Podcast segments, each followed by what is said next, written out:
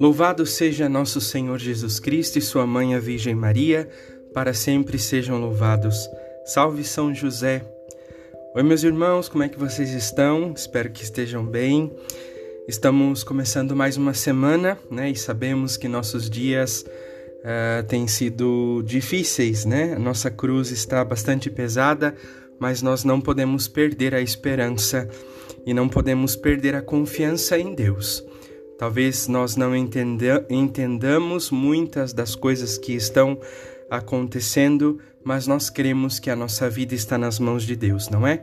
Então estou aqui mais uma vez para que possamos meditar juntos a palavra de Deus. Hoje é segunda-feira, dia 22 de março.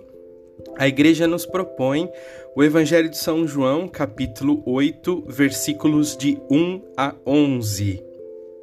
E nós vamos é, trazer para esta meditação alguns pontos importantes para que você e eu possamos é, trazer para a nossa vida prática. Né? O Evangelho precisa iluminar a nossa vida, o Evangelho precisa iluminar a nossa caminhada. Por isso, vamos rezar e pedir a Nossa Senhora que nos ajude. Ave Maria, cheia de graça, o Senhor é convosco. Bendita sois vós entre as mulheres e bendito é o fruto do vosso ventre, Jesus. Santa Maria, Mãe de Deus, rogai por nós, pecadores, agora e na hora de nossa morte. Amém. Mãe da Divina Graça, rogai por nós. Bom, estamos diante do capítulo 8 do Evangelho de São João e eu convido você a ler o texto, porque aqui o meu objetivo é apenas meditar o texto sem lê-lo, né? Mas é importante que você possa ler o texto para entender todo o contexto da, é, da, da, da, da leitura do Evangelho, não é? Então vamos lá. Diz o Evangelho que Jesus voltou ao templo e lá no templo ele começa a ensinar as pessoas, né? Interessante prestar atenção que ele se senta e então começa a ensiná-los. Isso é um detalhe interessantíssimo, por quê? Porque quando alguém se senta para ensinar, significa que esta pessoa ela tem autoridade para isso. Significa que esta pessoa ela tem sobre ela uma autoridade diferente das outras, porque ela realmente fala como um mestre, como alguém que conhece aquilo que está falando. Né? Então, Jesus, sentado, começa a ensiná-los. E eis que durante a pregação de Jesus, os mestres da lei e os fariseus chegam ao templo ou vêm ao templo e trazem com eles uma mulher que foi surpreendida em adultério.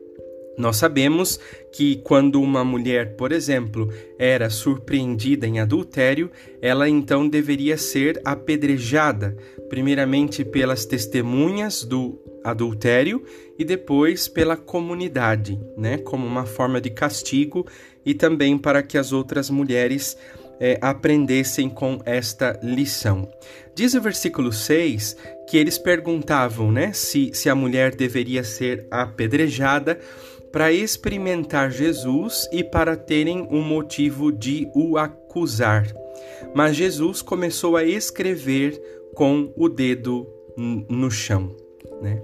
É, é interessante perceber, não é, que muitas vezes nós somos muito preocupados com os pecados dos outros, porém pouco preocupados com os nossos pecados. Às vezes somos muito duros no julgamento da vida alheia, mas muito relaxados no julgamento da nossa própria vida. E o mais triste é perceber que às vezes dentro da igreja há tantos irmãos muito preocupados com a vida alheia e acabam perdendo tempo e se esquecendo de que eles devem se converter.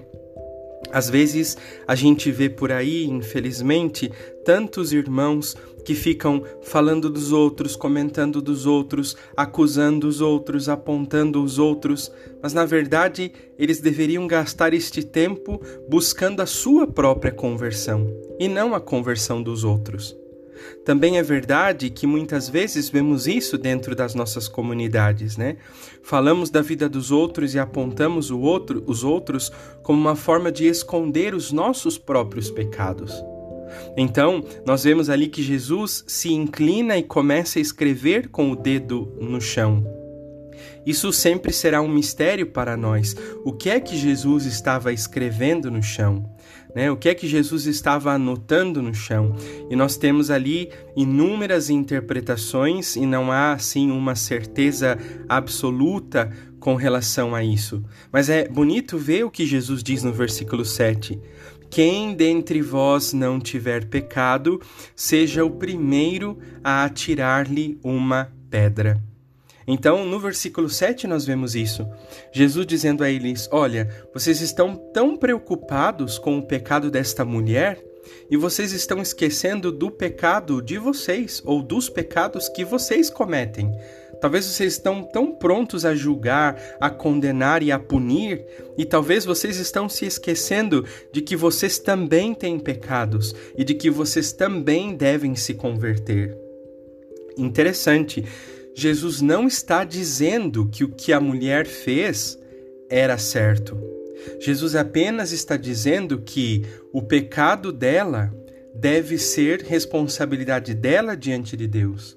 Mas eu preciso entender que eu não posso gastar a minha vida acusando o pecado alheio e deixando de lado os meus pecados.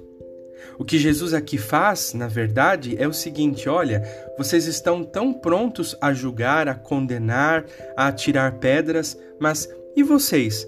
Vocês estão lutando também contra os pecados de vocês? Vocês estão lutando também contra as misérias de vocês? Acredito que esse questionamento ele é extremamente importante para nós. Por quê? Porque nós vamos à igreja, nós ouvimos a palavra, nós comungamos, nós participamos das comunidades, mas é triste perceber que talvez as línguas mais fofoqueiras e as línguas mais venenosas e mais maldosas estão dentro da igreja.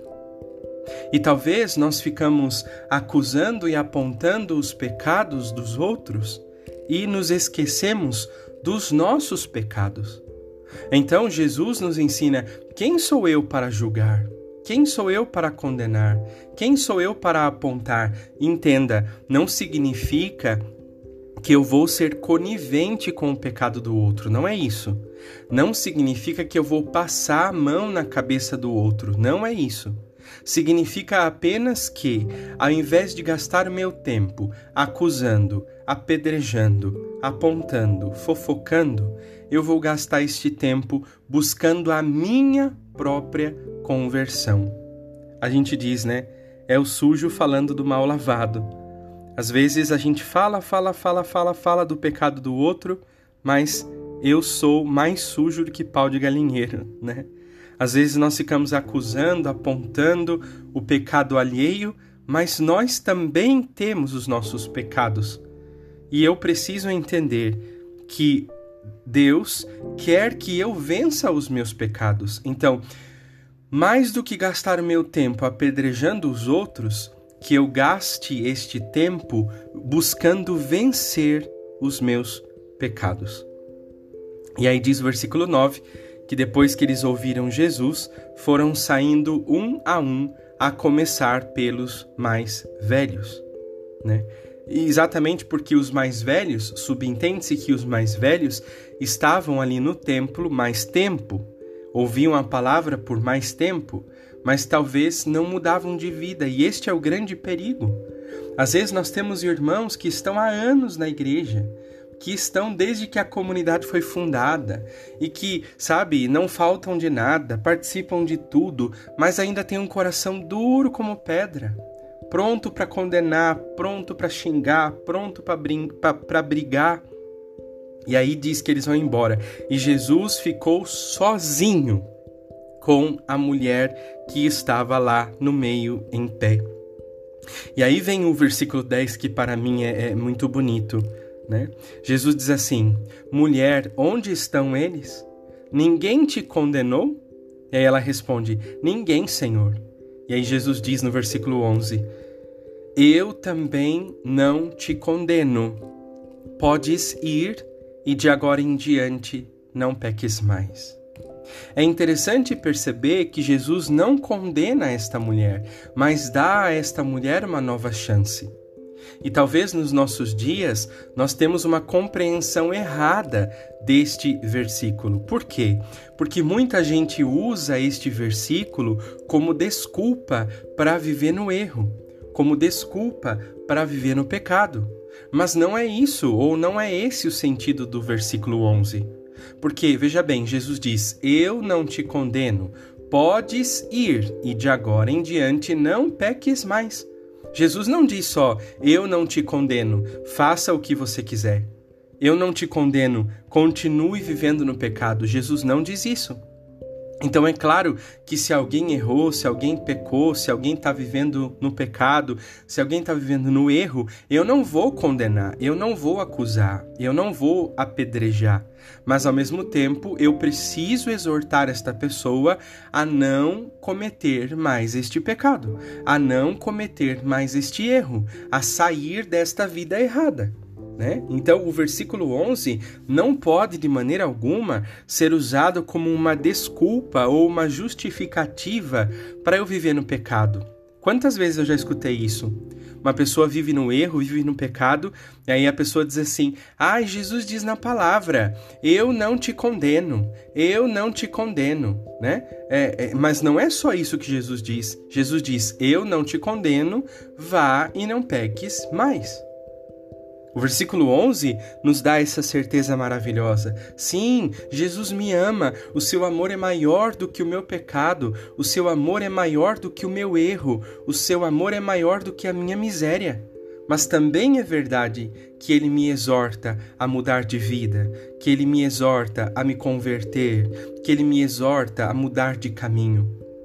Então, meus irmãos, vamos pedir a Deus neste dia que nós de fato possamos abrir o nosso coração, abrir o nosso coração à palavra de Deus, né? Abrir o nosso coração àquilo que o Senhor quer nos dizer.